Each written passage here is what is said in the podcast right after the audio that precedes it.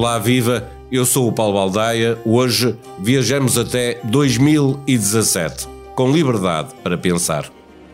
Sem fazer planos do que virá depois.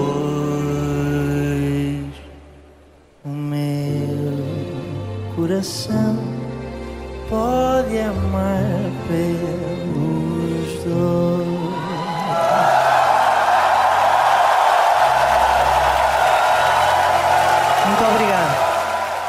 País é que ficou agradecido a Salvador Sobral pela primeira vitória no Festival da Eurovisão. Nesse mesmo dia, o Papa Francisco, de visita a Portugal, canonizou Francisco e Jacinta, dois jovens pastores celebrizados em Fátima. Foi igualmente o ano em que rebentou o escândalo dos e-mails do Benfica, com a expressa dar conta que Felipe Vieira pediu a um delegado da Liga para dar cabo da nota de um árbitro. Nesse ano, o Benfica foi campeão. No país dos três Fs, Fado, Futebol e Fátima, com as devidas adaptações, o mais perto que lá estivemos foi mesmo em 2017. Este foi, igualmente, o ano em que Pedro Passos Coelho se despediu da liderança do PSD. que este é um período que não trará facilidades para o PSD. Não é fácil bater a geringonça, mas é preciso bater a geringonça.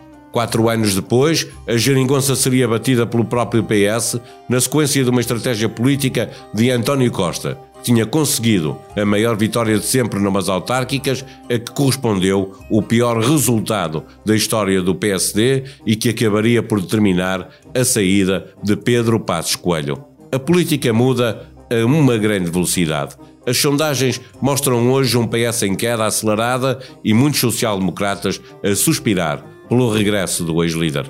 Em 2017 morreram Mário Soares, Brederode dos Santos, Belmiro de Azevedo e Zé Pedro, guitarrista dos Chutos e Pontapés.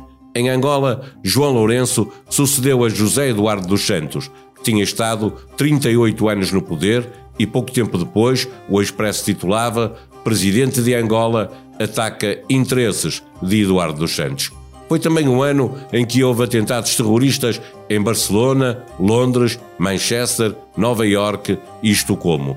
E como o terrorismo estava em destaque em todo o mundo, assustou ainda mais a notícia de que, em Portugal, assaltaram o paiol de Tancos e levaram armas e material de guerra. O ministro da Defesa acabaria por cair na sequência deste caso. Não foi o único a ter de sair do governo, porque 2017 foi, sobretudo, o ano em que o fogo matou. Abrir um novo ciclo, inevitavelmente, obrigará o governo a ponderar o quê, quem, como e quando melhor serve esse ciclo. Pode e deve dizer que, se na Assembleia da República há quem questiona a capacidade do atual governo para realizar estas mudanças que são indispensáveis e inadiáveis, então que, nos termos da Constituição, esperemos que a mesma Assembleia soberanamente clarifique se quer ou não manter em funções o governo.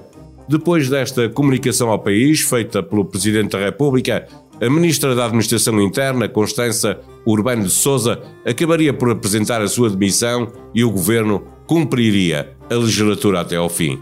Em junho, arderam 50 mil hectares e morreram 66 pessoas.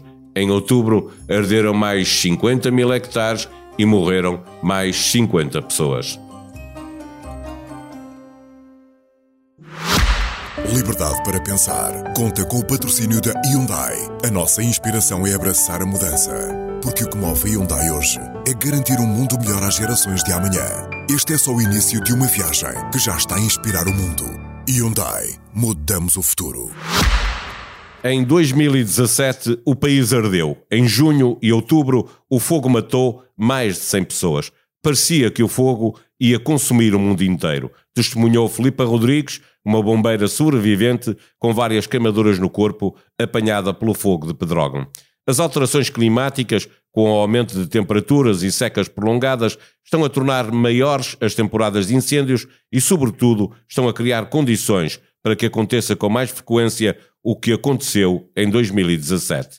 Nestes fenómenos extremos há sempre o fator humano associado, seja porque as alterações climáticas são uma consequência do nosso modo de vida, seja porque não tratamos preventivamente da floresta, seja porque um comportamento mais responsável de todos seria capaz de reduzir o número de ignições. O que aprendemos com a trágica experiência de 2017? O que mudamos nas políticas públicas e no nosso comportamento de lá até cá?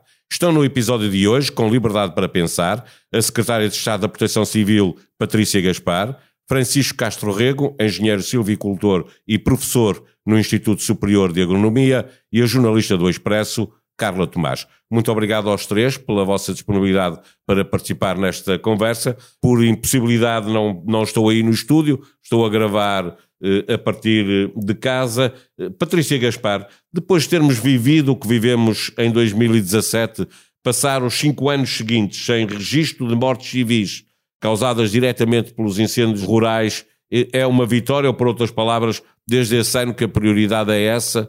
Olá, Paulo. Uh, boa tarde aos meus colegas de estúdio. É um gosto estar aqui. Queria, antes de mais, agradecer o convite e, e a oportunidade.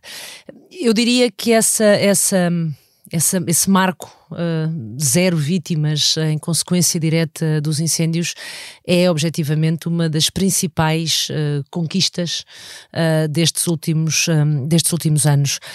o que aconteceu em 2017, como bem referiu, foi porventura, eu uso muito esta expressão, o, o murro no estômago que ninguém queria ter sentido, mas aconteceu, e a obrigação era objetivamente trabalharmos para que, não podendo controlar o que está na origem dos fenómenos e que o Paulo bem referiu uh, e que tem muito a ver com as questões meteorológicas, com as alterações climáticas e essa parte nós temos mais dificuldade em controlar.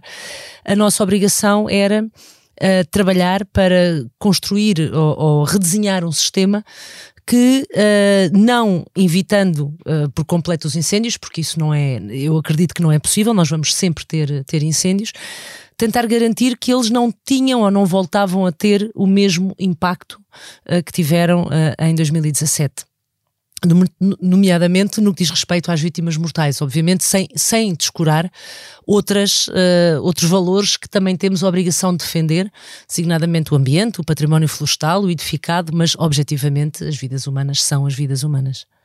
Mas admito que para salvar vidas humanas, em alguns combates a incêndios, uh, uh, se prejudicou, vou dizer assim, o, o, a defesa de, de, desses tais valores que também existem, que é a própria floresta, a casa das pessoas, o que for? Uma um dos grandes novos uh, pilares, eu diria assim, do novo sistema de gestão integrada de incêndios rurais e, e que partiu uh, daquilo que se estudou e das lições que se retiraram dos incêndios de 2017, tem muito a ver com esta questão. Ou seja, criou-se, uh, este novo sistema tem numa das suas bases uh, esta dinâmica que é a defesa da floresta por um lado, ou seja, a gestão do fogo rural no espaço florestal e a proteção contra incêndios, ou seja, a proteção do edificado, a proteção e também, obviamente, da, das vidas. O objetivo é caminharmos para um sistema que esteja completamente equilibrado e com capacidade suficiente para gerir estas duas dimensões, ou seja, para não prejudicar a floresta quando tentamos proteger as habitações uh, e as vidas. O objetivo é salvaguardar estas duas dimensões. Nem sempre é possível, eu acredito que sim. Há ocorrências que, pela sua dimensão, um, sobretudo em momentos em que temos várias ocorrências ao mesmo tempo e em que temos uh, que distribuir os meios disponíveis por diferentes teatros de operações, haverá momentos em que se tem que fazer escolhas, em que o comandante das operações de socorro tem que fazer uma escolha. E, e se houver momentos em que a escolha é deixar arder um bocadinho mais na floresta, porque os meios necessários uh, têm que proteger uma casa ou duas ou proteger vidas, eu penso que aí ninguém hesitaria. Eu eu que comandei alguns incêndios, se me visse numa situação destas, não pensava duas vezes. Uh, agora, o, o, objetivo é caminhar para, um, para um, uma situação em que se calhar estas escolhas não tenham que ser feitas e, e, garantirmos que conseguirmos sempre proteger estas duas dimensões, que temos forças especializadas para atuar no combate florestal, na área florestal propriamente dita, a, a tal a gestão do fogo no espaço florestal e que temos forças especializadas, ou sobretudo dedicadas, não, não seria tanto uma questão de especialização, mas também para a proteção do edificado e das vidas. Portanto, é, é um bocadinho isto que se está a tentar fazer. Eh, Francisco Castro Rego, a sua especialidade não é, eh, obviamente, o combate, é muito mais a prevenção. nos últimos cinco anos desceu o número de fogos e diminuíram também os fogos de grandes dimensões. Pergunto-lhe se, se isto é resultado do trabalho feito na prevenção, o investimento multiplicou por cinco, se prevenção e combate, obviamente, da meteorologia que ajudou, porque não se compara ao que aconteceu em 2017, ou há uma atitude mais responsável por parte dos portugueses? Sobra uma quarta hipótese que é estas três coisas todas juntas, não é? pois, também muito obrigado por estar presente com, estes, com este painel uh, também tão interessante.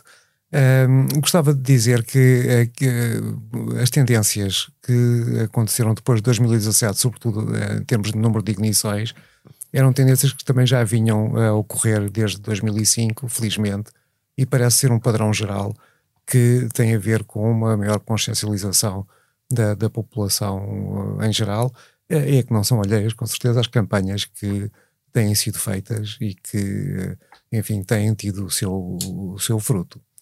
Uh, mas uh, é, é, muito importante, e eu já assisti a vários ciclos deste tipo, uh, que quando nós dizemos que os problemas estão mais ou menos a ser resolvidos, de repente eles voltam outra vez ao início.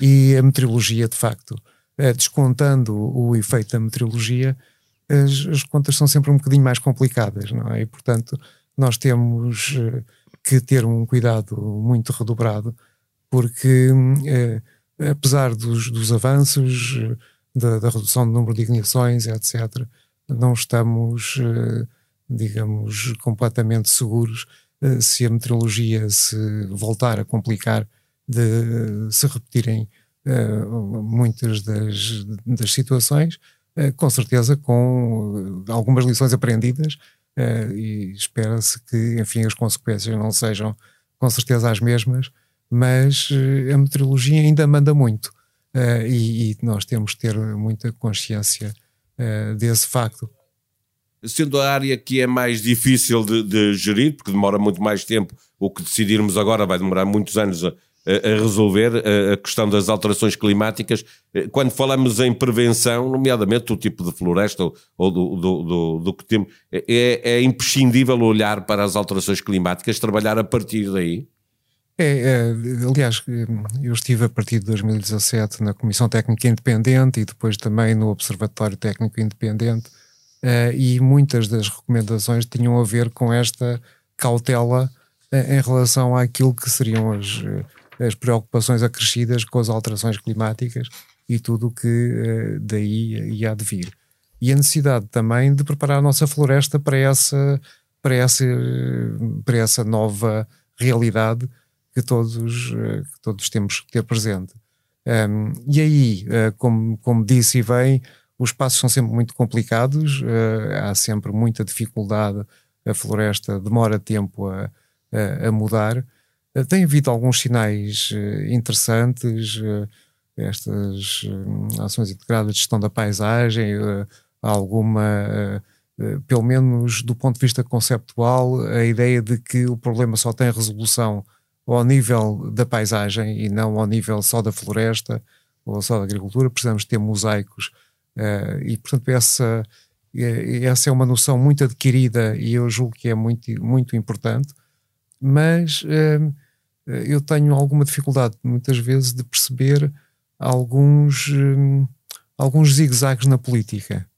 Uh, e, por exemplo, eu, desde 2005 houve um investimento muito grande nas zonas de intervenção florestal, um, enfoque eh, um, muito, muitos proprietários, muitos produtores florestais, muita sociedade investiu nessas zonas de, de, de, intervenção florestal, que depois foram em grande parte descontinuadas e depois aparecem, digamos, com boas intenções estas novas ações integradas de gestão da paisagem, mas sem ter muito em linha de conta eh, as, as, antigas zonas de intervenção florestal. Portanto, eu acho que estas, esta continuidade das políticas é extremamente importante e então no setor florestal ainda muito mais do que os outros, porque a floresta tem os seus ritmos próprios e nós não os podemos forçar.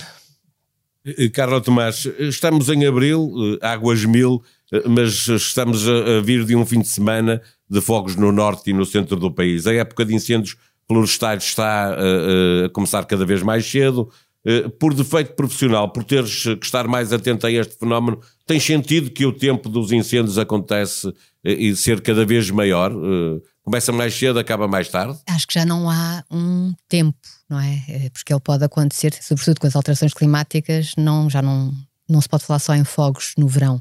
Aliás, 2017 deu-nos uma boa lição disso, não é? Os primeiros grandes incêndios aconteceram em junho, uh, e depois surgiram uh, os outros, a segunda fase de incêndios também mais dramáticos aconteceu em outubro, portanto não, nem uns nem outros foram em pleno verão, mas uh, quer uns quer outros coincidiram com situações climatéricas agravadas, não é? E, e, portanto hoje já não podemos falar em épocas, mas temos que estar atentos e isso nota-se também nesta última semana Uh, Notou-se o próprio alerta do, do, do MAI para os riscos maiores de incêndio, tendo em conta a subida das temperaturas, e foi, foram lançados. Ou seja, em 2017, por exemplo, não houve essa atenção perante os alertas do IPMA, como agora. Isso foi uma das lições, creio que aprendidas de 2017. Passaram a terem atenção à informação que vem dos cientistas, não é? Passou a haver uma, uma melhor articulação entre as diferentes partes deste puzzle para, para se poder agir. Ainda há muita coisa para limar, mas, uh, mas provavelmente fica para a próxima resposta ou para eu também fazer alguma pergunta, não é? Eh, não, uh, uh, perguntava também se, se, já deixa de fazer sentido falar nas. o verão é na mesma o verão, não é? É a altura em que uhum. acontecem mais fogos. mas se a resposta, se bem percebi como estavas a dizer, que a, a resposta do combate ao, ao fogo uh, é hoje tão eficaz em, em março, ou seja, em abril, março, no, no, na primavera, uh, como é quando estamos a chegar à, à, época do fogo? Pergunto.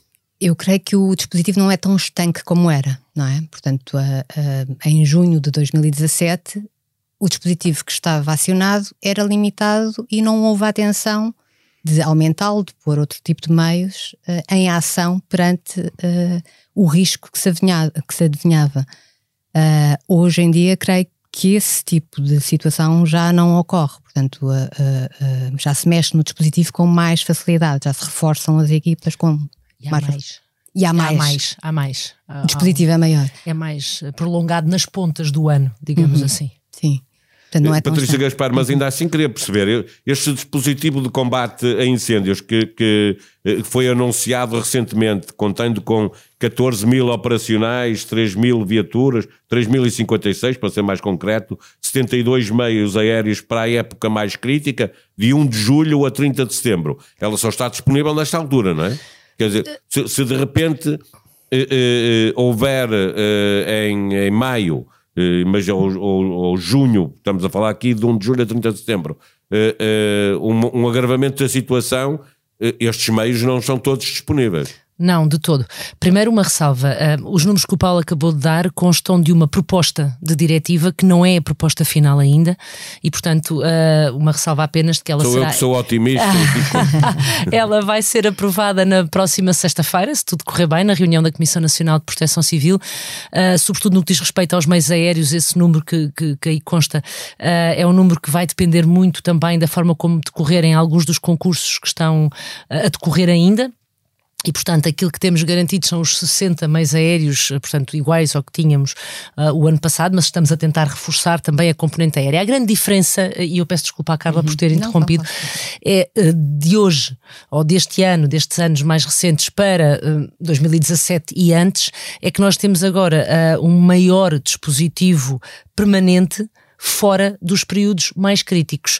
Uh, em 2017, por exemplo, em janeiro ou em fevereiro, nós praticamente não tínhamos meios aéreos e neste momento temos de janeiro a dezembro 14 meios aéreos em permanência para poder, em qualquer momento, responder a uma situação deste género. Meios aéreos de combate a incêndios, que depois são reforçados a partir de maio, junho, eh, atingindo o seu pico nos meses de julho, agosto e setembro, a, a antiga fase Charlie. Um, e, portanto, temos também, por outro lado, um investimento importante que se tem feito ao nível da profissionalização nos corpos de bombeiros, uh, que permite termos, neste momento, cerca de 780 equipas de intervenção permanente nos corpos de bombeiros voluntários. Cada uma destas equipas tem cinco bombeiros profissionais que reforçam e que estão permanentemente disponíveis, por exemplo, para um ataque inicial. Elas não são equipas exclusivas para combate a incêndios, elas podem fazer outro, devem fazer, estão disponíveis para o socorro, digamos assim, mas obviamente que fora uh, uh, do período em que temos um dispositivo terrestre alocado aos incêndios, estas equipas são uma importantíssima primeira linha de resposta. Reforçámos também, uh, o ICNF reforçou também a sua capacidade ao nível dos chapadores florestais e, portanto, uh, enquanto que uh, há cinco ou seis anos nós tínhamos, sobretudo, um grande enfoque ali naqueles meses de maio a setembro, outubro, neste momento e muito conscientes e lá está, uma lição aprendida do passado, do passado que não é um passado assim tão recente, isto já, já tem alguns anos, é que, objetivamente, acabou a época de fogos e, portanto, nós corremos o risco de poder ter ocorrências com maior severidade fora daquele período e não nos podemos dar ao luxo de uh, não ter como responder. Uh, e, portanto, essa é, uh, eu diria, a, a, grande diferença em termos do dispositivo propriamente dito. Posso colocar uma Carla questão? Tomás, eu regresso a ti. Estiveste em reportagem hum. no verão do ano passado no Núcleo de Proteção Civil que vigia e coordena o combate aos fogos eh, eh, o que eu queria saber é se eh, aquele, o FEB Monitorização, que é uma plataforma de informação geográfica, se está de facto a alterar o modo como se combatem os fogos com, com este sistema. Sim, esta, esta plataforma é uma mais-valia veio ajudar substancialmente uh, a preparação da, da atuação perante um incêndio florestal, porque cruza uma série de informação uh, geográfica, mas também uh, na sede do, da, da, da, Proteção Civil uh, estão também elementos da, do, do, Instituto Português do Mar e da Atmosfera, elementos da, do ICNF, portanto, o Instituto de Conservação da Natureza e das Florestas. Portanto, há um, um, um, um grupo vasto e heterogéneo não é, de, de elementos que criam, uh, que, que, permitem uh, obter mais informação e dotar os, um, as equipas que estão a coordenar o combate de informação para passar uh, com um mero telefonema a informação para o terreno. E isso é uma mais-valia, o que não acontecia antes. E, portanto, também foi uma das falhas que o professor Castro Rico também, enquanto membro do, do, da Comissão Técnica Independente, lembrar-se-á que, que, que, aí houve muitas falhas, não é, Na, em 2017.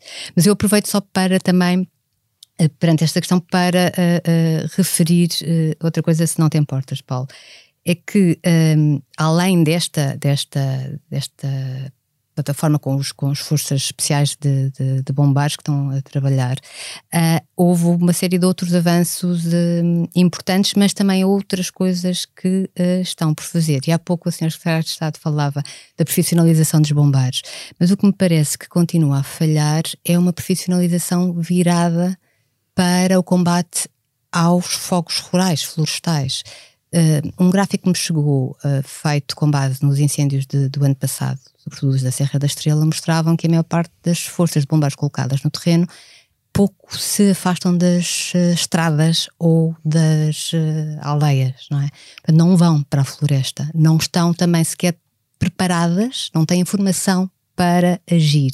Portanto, falta esse lado. Porquê é que continuamos a marcar passo nessa formação e profissionalização dos bombeiros nesse sentido de combate aos fogos florestais? Oh, Carla, eu acho que esta questão tem que ser posta de uma forma um bocadinho diferente, se me permite. Uhum. Uh, não, é falta de forma, não é necessariamente falta de formação. O que nós temos é os bombeiros voluntários, que uh, no fundo uh, são o grosso do nosso dispositivo, é a força que mais contribui para este dispositivo, têm formação tanto para combater incêndios na floresta, como têm formação para combater incêndios mais urbanos, ou seja, para proteger as habitações e para trabalhar nos perímetros uh, uh, urbano-florestais uh, onde estas casas se situam. O que é preciso é perceber em que momentos é que isso aconteceu e porquê é que isso aconteceu. Há muitos momentos em que, objetivamente, os bombeiros, mesmo que queiram, não podem entrar na floresta. Não podem, por uma questão de segurança. Uh, há momentos em que estão a aguardar o melhor, a melhor oportunidade para que esse combate possa ser feito.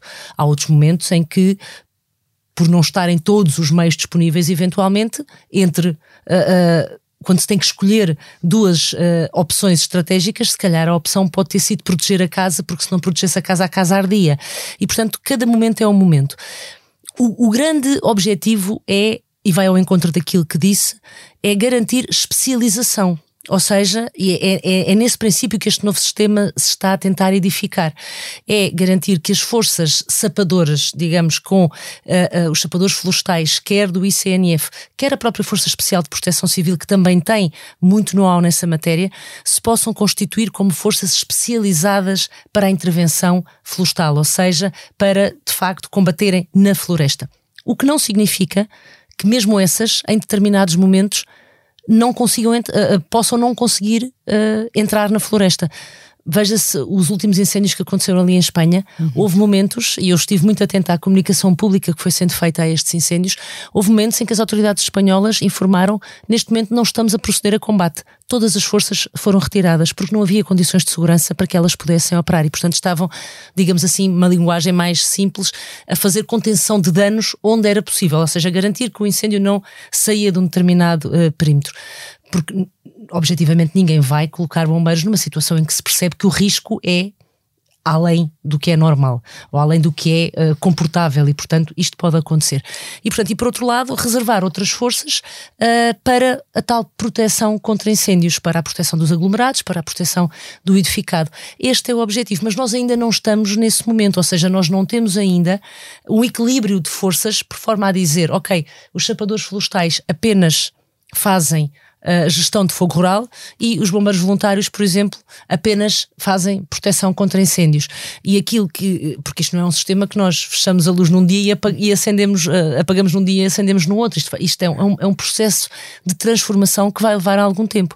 Uh, e, portanto, tem, tem, tem muito a ver com esta necessidade de especialização, uh, que é o que está de resto previsto nesta nova estratégia, no novo sistema de gestão, de gestão integrada. Uhum. Deixa-me regressar uh, ao Francisco Castro Rego e, e à prevenção para lhe perguntar uh, se esta matéria de que estávamos a falar, para lá da profissionalização dos bombeiros, que é essencial, como se tem visto e que tem estado a ocorrer e que se espera que seja mais rápida no, no, no futuro, eh, se esta questão de trabalharmos com a ciência, o conhecimento científico eh, para tomar decisões, eh, se tem ajudado a melhorar de facto a prevenção e o combate aos fogos, ou se espera que, que se avance também aqui, como na profissionalização dos bombeiros, mais rapidamente do que se tem estado a avançar? Essa é uma belíssima pergunta, porque eu julgo que durante muito tempo uh, havia também um déficit da ciência um, em, no fundo, ter instrumentos e ferramentas que fossem aplicáveis à gestão do, dos, dos, fogos rurais e também ao, ao, inicialmente até ao combate aos incêndios. Uh, felizmente, tanto do ponto de vista dos modelos da meteorologia que permitem alguma antecipação, como dos modelos de comportamento do fogo, uh, tem havido, e estas plataformas de que se falaram, de que falou há pouco, são uh, fundamentais e tem havido, digamos, avanços muito substanciais nessa matéria. Eu diria, e se calhar para criar aqui um bocadinho de debate também, claro. eu diria que um, essas ferramentas não estão, uh, uh, estão disponíveis, mas não estão uh, suficientemente ainda utilizáveis, porque falta de vez em quando, na minha percepção, algum músculo um, a esta Força Especial da Proteção Civil, que é uma força, uma força fundamental uh, e que é ela que nos, nos, grandes incêndios pode de facto ter eh, uma, um desempenho que faz a diferença. Ehm, e, e, são grupos muito interessantes que têm, que usam muito bem estas ferramentas tecnológicas, mas que não têm o músculo e a dimensão que permitam fazer a diferença. E, e portanto, eu diria que vale, falta investimento nessa área uh, investimento que não é já tecnológico, porque a tecnologia está lá, o conhecimento está lá, as universidades têm dado apoio uh, e eu julgo que é muito interessante o desenvolvimento que tem sido feito, mas falta músculo, falta digamos. Isso quer dizer o quê? Uh, faltam mais pessoas, mais profissionais? Faltam mais pessoas, faltam mais profissionais. Quer dizer, claramente, este é o único dispositivo que o Estado tem para acorrer a incêndios de grandes dimensões. E quando estamos a falar em três dezenas de pessoas para o país inteiro ou qualquer coisa deste género, é, é de facto muito curto. Um, e eu julgo que eh, esse, no meu, na minha percepção, é de facto o ponto mais frágil desta, desta, desta estrutura, porque aliás essa, essa estrutura faz também muito bem a ponte com a prevenção florestal. Uh, isto é, a utilização do fogo controlado durante o inverno e como treino para o combate aos incêndios, a utilização do fogo, do fogo tático nas situações mais complicadas. Um, ehm, esse grupo faz e faz uma interação muito interessante com o setor florestal nessa matéria. Portanto, eu julgo que essa era, digamos, uma área que eu diria que vale a pena ser potenciada, porque geralmente nós, eh, digamos, a corda parte pelo elo mais fraco, não é? Eh, e, portanto, eu diria que neste momento há, há, de facto muitos elos da cadeia que estão robustecidos, estão mais trabalhados, mas este, nas situações mais complicadas, é talvez aquele que eu vejo com mais fragilidade e que, talvez, que tem muito bons princípios, tem muito bom, eh, é um embrião muito bom, mas tem que se, tem que se potenciar. Eu, Patrícia era... Gaspar, eh, eh, eh, estando o governo presente, é natural que a conversa tenha o poder executivo, que a conversa vá, vá, vá ter a si com, com muita frequência. Há ambição no Ministério da Administração Interna para reforçar, ter mais músculo neste nesta Esta plataforma, na, plataforma não, no, no, núcleo de proteção civil que, é, é, é que vigia e coordena. Paulo, eu, eu, antes de mais queria, fico muito feliz mesmo, sinceramente, por ouvir alguém que não é uh, da Autoridade Nacional reconhecer esta mais-valia da Força Especial de Proteção Civil, que era a antiga Força Especial de Bombeiros, e que eu também acho, mas eu serei suspeita, uh, se calhar não tanto pelas funções que desempenho agora, mas pelas funções que desempenhava antes, Exato. porque sou uma, uma acérrima fã uh, desta força e tenho um orgulho enorme uh, daquilo que estes homens e estas mulheres têm conseguido fazer ao longo dos últimos anos. São cerca, neste momento, 230 operacionais uh, desta força que nós queremos objetivamente reforçar. Eles têm, como disse o professor Castro Rega, eles, eles cobrem todo o ciclo da proteção civil porque eles conseguem trabalhar aqui em concreto na questão dos incêndios e apesar de terem outras valências, não há dúvida que a FEPS acabou por se especializar muito na questão dos incêndios rurais e trabalham desde a, na área da prevenção, uh, uh, na prevenção uh, que o professor acabou de, de referir, na gestão do fogo controlado, no apoio à limpeza de faixas, etc. cobrem a área do combate cobrem o apoio logístico e ainda cobrem uh, este núcleo de apoio à decisão que a Carla acabou de falar, este NADER, uhum. uh, que desenvolveu uh, o FEB Monitorização, é uma das grandes conquistas do pós-2017 e que nos permitiu fazer aqui um shift fundamental. E eu costumo dizer isto que eu acho que dá para perceber muito bem, às vezes um, um, é um soundbite, mas se calhar funciona. Nós deixamos com o Nader e com o trabalho que o Nader faz, deixámos de andar a correr atrás do fogo e passámos a conseguir antecipar. E é aqui que eu acho que nós conseguimos ganhar muito, muitos pontos. Nós, o sistema, porque o NADER serve todo o sistema, não serve apenas à Autoridade Nacional de Emergência e Proteção Civil. Uh, eles conseguem uh, fazer a análise meteorológica, eles, FEB, e também a, a, a, a integração que têm de elementos não só do ICNF, da meteorologia, mas também das próprias instituições técnicas e científicas da academia, que durante o verão acabam por estar também a trabalhar em conjunto nesta, nesta pequena sala uh, em Carnachide, que com, com pouco tem feito realmente muito, uh, conseguem fazer análise operacional, conseguem antecipar, conseguem apoiar nas decisões da emissão uh, dos alertas e depois conseguem apoiar também quando os incêndios objetivamente acontecem. E, portanto, consegue-se ter aqui um trabalho completamente diferente, muito mais sustentado, muito mais atempado e eu uh, acho que tem feito, tem feito uma diferença enorme. E, portanto, sim, a Força Especial de Proteção Civil é uh, uma prioridade nossa e que uh, gostaríamos muito de conseguir reforçar nos próximos, nos próximos tempos.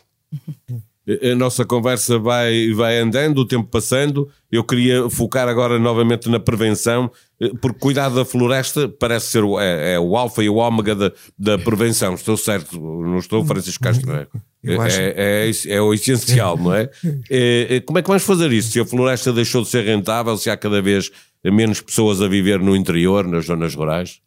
Pois é, é digamos, o ciclo é um ciclo complicado de, de inverter e, e, por isso, digamos, a necessidade, a primeira das necessidades é, digamos, olhar para a floresta com, este, com esta escala espacial da paisagem e de criar, uh, digamos, uma defesa conjunta, uh, como a lógica dos condomínios da aldeia é dos condomínios da floresta é a mesma coisa, quer dizer, é as várias pessoas que ainda sobrevivem nas aldeias conseguirem associar-se para, para ter uma defesa conjunta. Isso Mas isso é... é... o que vai acontecendo, o que é pouco, manifestamente pouco, não é? Porque não, há zonas em que não há pessoas. É, é mas naquilo que, e é interessante, eu digamos tenho acompanhado também um bocadinho o que tem acontecido em Trás-os-Montes e nas zonas do anterior e, e muitas vezes há, digamos, menos, claramente menos gente ativa, mas há novos rurais também e há novas realidades que aparecem uh, e, e, que, se vão, que vão surgindo e que têm que ser potenciadas com, com geometrias variáveis, mas que podem fazer, fazer sentido. E aí eu julgo que aquilo que é absolutamente necessário é, é que se mantenham essas políticas de, de, associar as pessoas para esta defesa conjunta. eu tenho a minha sensação é que a lógica está adquirida que as pessoas também já o perceberam e que estão, uh, digamos, claramente ganhas para esta, para esta causa. Mas é preciso, digamos, mais incentivo e mais continuidade e mais proximidade nestas políticas para que isso aconteça. E por isso, aquela minha percepção de que não se podem começar uns programas e depois ficar a meio. A continuidade das políticas continuidade públicas das é políticas essencial. Públicas, porque são consensuais, quer dizer, não há, não há aqui, eh, digamos, eh, partidarismos que dividam a, a sociedade portuguesa, como nem muitos outros casos. Portanto, era de aproveitar esta, eh, esta boa sinergia, Sim. digamos, entre sintonia, uh, sintonia para, para se poder ir continuando nos, nos caminhos que já provaram que, que, dão, que dão resultado uh, e que, quando são descontinuidades, causam uma frustração a todos uh, muito, muitíssimo grande. Portanto, o meu apelo era muito esse. Eu acho que desde 2005 que assistimos a isto e que vale a pena recuperar muitas das, das, das, enfim, das iniciativas foram feitas também na altura e que, em algum caso, menos, menos continuadas. e outra, e só outra questão, que é também nós temos que ter uma visão para a floresta. Quer dizer, não é apenas dizer que se gera paisagem. Tem que se dizer gera paisagem com que objetivo e para onde, não é? E nesse aspecto. Pois eu li algumas críticas suas ao programa de transformação da paisagem. É, é pouco ambicioso e demasiado ambíguo, é isso que pensa? Eh, pois eu julgo que a questão da, da visão, quer dizer, quer-se transformar a paisagem e tudo bem. Agora, para quê? Quais são as metas? Uh, quais são, uh, digamos, os incentivos? Uh, o, os serviços ambientais que são reconhecidos eh, e que, digamos, que justificam que haja dinheiros públicos investidos nestas matérias. Eh, esses aspectos que estão, em muitos casos, diria eu, implícitos na ideia de, destes, destes programas de transformação da paisagem, não estão explícitos e, portanto, e não são claros. E, portanto, uh, aquilo que me parece é que valeria a pena uh, voltar a equacionar não, é, não é para alterar, mas para tornar explícitos e mais claros e mais transparentes os objetivos destas transformações da paisagem, porque nós temos que ter uma visão do que é que queremos na floresta do futuro. Não é apenas transformá-la, queremos transformá-la para melhor. É, e, e, é, e isso é muito importante e não está muito claro. Eh, Patrícia Gaspar, este despovoamento do interior, pergunto-lhe, também prejudica o combate na medida em que eh, eh, diminuem o número de voluntários para os bombeiros combaterem o fogo naqueles naquelas zonas? Uh, sim, sem dúvidas, uh, sem dúvida. É, é, um problema estruturante que nós temos. Aliás, deixe-me dizer que essa foi uma das questões uh, mais marcantes numa ronda de reuniões que eu terminei há cerca de um mês, em que, numa lógica de comunidades intermunicipais, sub-regiões, reuni com todos os comandantes dos corpos bombeiros e com todos os presidentes das diferentes associações humanitárias de bombeiros voluntários, onde discutimos os grandes temas que estão na ordem do dia e as grandes preocupações uh, deste setor, que é um setor que, que fundamental não, para a proteção civil como um todo, não só na questão dos incêndios, e uh, nos territórios de baixa densidade, esse é um problema, ou seja, no, em, em, locais, em, em, áreas, em regiões onde uh, temos poucas pessoas, uh, temos automaticamente poucos uh, voluntários, poucos potenciais. O, o, universo de recrutamento para os corpos de bombeiros, aliás, para, outras, para outros setores da, da atividade, da economia, acaba por ser muito mais, muito mais reduzido. Este, por exemplo, a questão da esta rede de equipas de intervenção permanente acaba por ser também, uh, acho eu, um incentivo importante que ajudou a fixar uh, bombeiros, na medida em que eles são profissionais, têm um, um, um, salário e, portanto, acaba por também ajudar a fixar estas, estas pessoas. Uh, mas é, é claro, é um, é um problema nessa matéria e é um problema também, como dizia o Sr. Professor, ou seja, havendo menos, menos pessoas, temos um território menos tratado, quer dizer, temos, um, temos terrenos menos valorizados e isso acaba por ser um, é um ciclo vicioso e, portanto. é necessário criar condições para atrair mais gente, por exemplo, para aderir uh, aos corpos de bombeiros, uh, fixar jovens, não é? Porque o ano passado, quando fui a Pedrógão para fazer um trabalho, uma reportagem sobre os 5 anos após a tragédia de Pedrógão, uh, percebi que havia menos bombeiros em 2022 do que, do que havia em 2017. Sim, é possível. E que a Força Especial de Intervenção, a mais próxima, estava, creio que, em Leiria. Não me recordo bem não havia, e, estávamos a, estamos a falar de um conselho que tem mais de 80% daquele território é floresta, é floresta desordenada, ainda em pior estado do que estava em 2017. Portanto, aqui entram as duas, as duas questões, a claro. prevenção e o combate. Sim. Mas como atrair então mais gente para. Bem, eu acho que há, há aqui uma questão que é uma, uma, uma, questão de política estratégica macro do, do governo, do país, que tem a ver com a valorização do interior e com a necessidade de promover realmente outras condições e uma série de iniciativas que estão em curso nesse, nesse sentido. Uh, objetivamente, isto acaba por interferir também, por uh, mexer com a área da, da proteção civil. temos que criar condições, as equipas de intervenção permanente, o facto desta rede permitir criar um vínculo laboral com as associações é já de si um bom incentivo.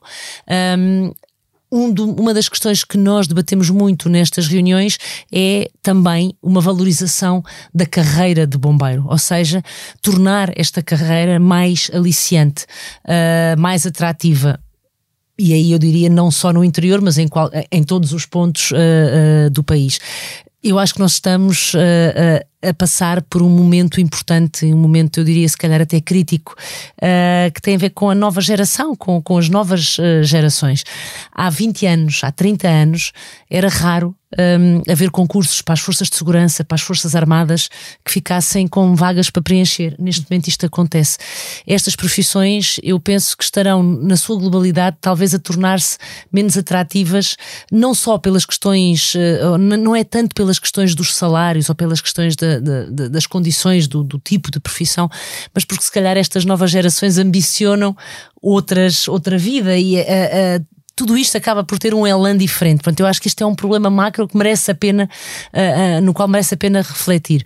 Uh, concretamente no que diz respeito aos bombeiros. Sim, é, é um trabalho que nós vamos ter que fazer, uh, trabalhar nesta questão da valorização, criar uma carreira, uh, porque os bombeiros têm uma carreira em termos de, de, de, postos, em termos da sequência que podem fazer, mas depois a esta carreira não está indexada, por exemplo, uma tabela salarial, porque cada corpo de bombeiros é um corpo de bombeiros individual que depende de uma associação humanitária e, portanto, cria-se aqui uma malha que não é uniforme em todo o país uh, e esta foi uma das grandes conclusões deste, deste contacto mais próximo que tivemos agora e, portanto, acho que é uma prioridade. Posso acrescentar conversa. uma coisita? Eh, uma pergunta para cada um, mas eh, com certeza, professor. Não, era só para dizer que, eh, paralelamente às, às associações humanitárias de bombeiros, as associações florestais têm exatamente o mesmo problema. O mesmo problema de pouco recrutamento, de, por exemplo, há equipas de sapadores florestais, mas não há pagamento aos técnicos dessas equipas e, portanto, e cada vez é mais difícil recrutar e a formação uh, florestal também está, digamos, em declínio. É um problema quando é um, é? quando deveria ser fundamental. Portanto, eu acho que estas duas vertentes, tanto o combate como a parte florestal, digamos, sofrem exatamente da mesma do, do, mesmo problema. O, o, problema no interior é transversal, porque é. se é fecham transversal. os correios, fecham, não há hospitais, Exatamente. não há escolas, né? se, se, vai desaparecendo tudo do interior, as pessoas também desaparecem. Né? E, portanto, é mesmo como estava a dizer a Patrícia Gaspar, é um problema global e de políticas públicas que é preciso valorizar o interior, senão não vamos lá ter as pessoas que precisamos para cuidar de, de, das terras. Uma, uma pergunta final mesmo para cada um, eh, porque o tempo corre eh, eh, e corre muito rápido aqui nesta, nesta conversa. Patrícia Gaspar, o Governo está a contar que 2023 seja um ano de trabalho extra para quem combate os focos? É previsível que seja mais duro do que o ano passado? do ponto de vista meteorológico, os dados que nós temos neste momento disponíveis apontam uh, para uma época que pode ser mais difícil uh, do que as anteriores. Uh, quer os dados que nos chegam da Comissão Europeia, quer os dados que nos chegam aqui das nossas instituições nacionais, designadamente do Instituto Português do Mar e da Atmosfera, apontam para essa possibilidade. objetivamente, depois, uma previsão mais fina, só mais próximo do momento, no dia a dia, é que vamos conseguindo fazer. Mas esta é uma tendência que eu penso que se vai manter.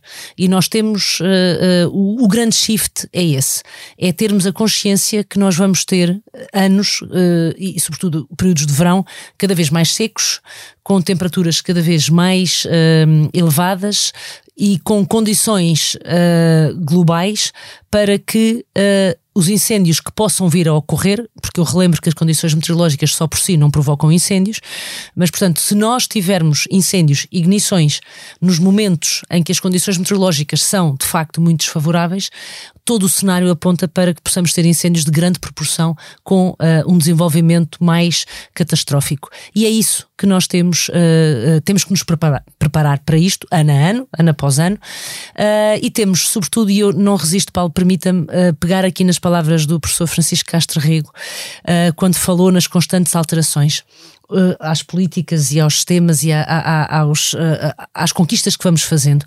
Esta é uma área que requer calma, sustentação e tranquilidade. Nós não podemos, de cada vez que há um incêndio, uh, pôr em causa tudo aquilo que fizemos nos últimos dois, três, quatro, cinco anos. Este tem que ser mesmo um compromisso de uma geração. E a não ser que nós chegamos a um momento em que se diga, ok, tudo o que fizemos até aqui está objetivamente errado, está objetivamente mal feito e, portanto, temos que corrigir, e não me parece que seja esse o caso, nós temos que confiar nas opções que fomos fazendo, dar tempo para que o sistema possa cada vez se robustecer mais, para que esta nova lógica se possa ir implementando e consolidando no terreno, seja ao nível da prevenção, seja da preparação, seja do combate, aprender, estudar, retirar o que de cada incêndio pior se possa retirar com honestidade, ter a coragem de incluir essas, essas aprendizagens para o planeamento futuro, mas, sobretudo, hum, e eu acho que isto é consensual, como dizia o seu professor, é consensual. Uh, entre todas as forças políticas, entre todas as tendências políticas, e portanto eu acho que nós temos mesmo de ter esta coragem, porque incêndios vai sempre haver. Nunca ninguém disse que o, o, problema dos incêndios estava resolvido. Ele nunca vai estar resolvido, porque nós provavelmente vamos sempre ter incêndios.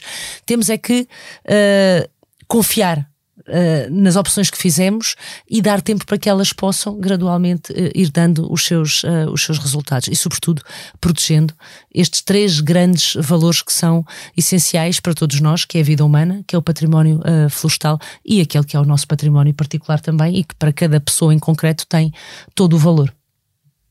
Carla Tomás, a secretária de Estado estava a falar do, do fator meteorológico, pergunta-te sobre o fator prevenção no que diz respeito eh, a limpeza de terrenos. Uh, não está fácil para os proprietários, ao, preço a, que tudo está, não é muito fácil. Uh, muitos proprietários são idosos, não o conseguem fazer, têm que contratar pessoas e, o terreno não vale não dão, a limpeza, muitas vezes. Pois, notícias recentes não é, dão conta de que os trabalhos de limpeza dos terrenos aumentaram cerca de 20%, não é? Quando temos gente no mundo rural que se calhar vive com reformas de 300 ou, ou pouco mais do que isso, é um bocado 300 euros, é, é, é, é complicado. Uh, é complicado daí que um, a prevenção é uh, uma das bases essenciais e ela, 98% da, da propriedade rústica uh, está na, nas mãos de privados. Mas tendo em conta a realidade que temos, de, de, da paisagem rural que temos, da floresta que temos, e tendo em conta a população que temos neste meio rural e muita dessa população envelhecida e sem capacidade financeira para uh, limpar também e proteger as suas terras, é preciso alterar, uh, criar incentivos uh, fiscais de forma a, a, valorizar também os serviços dos ecossistemas, que há pouco aqui se falava, encontrar uma forma mais expedita de fazer isso Porque se não aumentarmos a prevenção, não é com canadeiros ou aviões que vamos lá, não é? Há bocado falou-se, não é, do aumento de, desses meios de combate aéreos, mas eu sempre ouvi dizer que os focos se apagam com, apagam com enxadas, não é? Não, não é com aviões. Eles podem ser importantes em determinado momento, mas se não forem estancados logo à nascença e se perder o seu controle, é que as coisas se tornam de facto feias.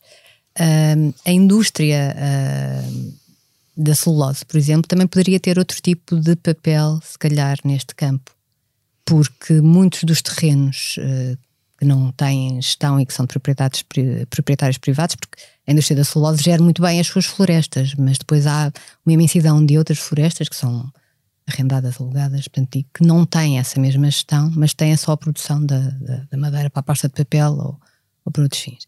Uh, e que talvez ela também devesse ser chamada um bocadinho mais à, à pedra para contribuir um pouco mais, tendo em conta a realidade social do país em que vivemos. Fecho exatamente por aí, porque quem está hoje eh, eh, com um papel muito importante no, no, no, no, sistema de gestão integrada dos fogos rurais eh, é a AGIF, que é liderada, vocês me dirão se eu estou a dizer um erro, por alguém que trabalhou nos combates ao, ao aos fogos da indústria uh, é correto, uh, é? do papel. É e, e, e, fecho com uma pergunta ao Francisco Castro Rego, uh, porque, porque li de, de, de uma entrevista sua em que dizia faltar avaliação independente a este sistema, porque no fundo quem estava a avaliar o sistema era a própria AGIF, que é a dona do sistema, não é? É verdade. Um, nós, eu diria que essa é uma crítica que foi feita pelo Observatório Técnico Independente que eu presidi um, e que é uma crítica que eu acho que continua a fazer todo o sentido. Um, e como sintoma, uh, como prova disso, foi esta no nova Comissão Técnica Independente que foi criada, que deveria ter representado resultados em novembro, que depois era dezembro, depois janeiro, e ainda não há, digamos, nenhuma um, pelo menos publicamente, os, os resultados dessa comissão, enquanto o Observatório Técnico Independente, durante dois anos e meio, trabalhou, fez um conjunto de relatórios, sugestões que estão todos no site da Assembleia da República, para quem os quiser consultar. Portanto, eu acho que esta uh, ideia de haver uma avaliação independente é absolutamente necessária. Uh, é, é, certo que a AGIF também faz um exercício sobre lições aprendidas, uh, que é com certeza importante, mas eh, de facto é um bocadinho um julgar em causa própria. E, portanto, uma avaliação independente eu acho que é sempre fundamental. Faz-se nas universidades, faz-se nas empresas, é, é avaliações internas e há avaliações externas. E essas avaliações externas são fundamentais para o crescimento, para a melhoria do sistema. Para uma melhoria progressiva, não é, é claramente, como se dizia, não é de recomeçar tudo do zero, não é nada disso, é aos poucos ir, um, ir avaliando, ir melhorando, e é esse um bocadinho o, o objetivo, o objetivo central, é, e que tem também a ver já agora último, com a questão, por exemplo, da limpeza das florestas. O termo limpeza para um florestal é um pouco é um, um pouco complicado porque uma floresta Sim. limpa não é propriamente um Sim, não tema... estão lá plásticos nem embalagens, não, ou não estão às vezes, não, não é isso, não é, não, não é por, limpar. E por outro lado, os critérios que estavam no início dessas, de, dessa gestão da floresta junto das casas, etc. Aliás, uh, alguns dos critérios dos quais eu sou parcialmente responsável estão fundamentalmente errados, alguns deles. Uh, isto é, em alguns casos, uma floresta mais contínua uh, de folhosas, de folha caduca, etc., são benéficas e não são prejudiciais.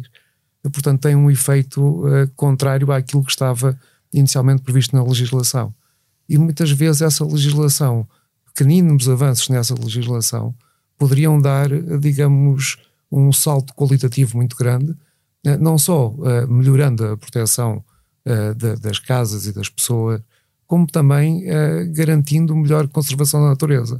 Porque muitas destas florestas são de florestas autóctones, são carvalhos, são castanheiros, são freixos, que permitem não só uma melhor prevenção uh, e segurança das pessoas, mas que permitem também, uh, digamos, toda a biodiversidade que lhe está associada. Um... A conversa podia, a conversa poderia seguir com certeza. Uh, uh, Patrícia Gaspar, Francisco Castro Rego, Carla Tomás, muito obrigado aos três. Uh, esta conversa prolongou-se por 50 minutos, vejam lá como Sim, o tempo correu tão depressa. agradeço muito um a, a, vossa disponibilidade para esta conversa. Até à próxima. Obrigada, Paulo. Obrigado. Podemos e devemos estar melhor preparados para enfrentar as adversidades, mas nunca seremos capazes de prever o momento em que a natureza nos voltará a surpreender, com uma tempestade perfeita que deu ao fogo a dimensão que ele teve naqueles dois momentos de 2017. Sabemos que as condições em 2023 serão mais adversas do que foram o ano passado e isso deve obrigar-nos a todos a ter um comportamento mais responsável. No próximo episódio de Liberdade para Pensar, Cristina Figueiredo viaja até um passado mais longínquo, 1980, o ano da morte de Sá Carneiro. Traz como convidados José Miguel Júdice, Maria da Graça Carvalho e Miguel Pinheiro para conversar sobre lideranças políticas e homens providenciais. A sonoplastia deste episódio foi de João Martins. Nós voltamos na próxima semana. Até lá.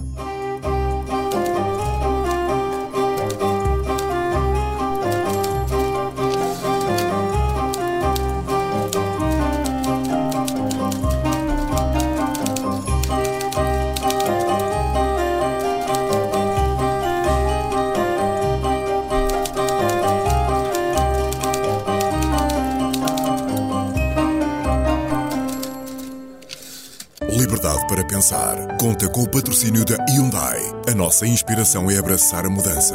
Porque o que move a Hyundai hoje é garantir um mundo melhor às gerações de amanhã.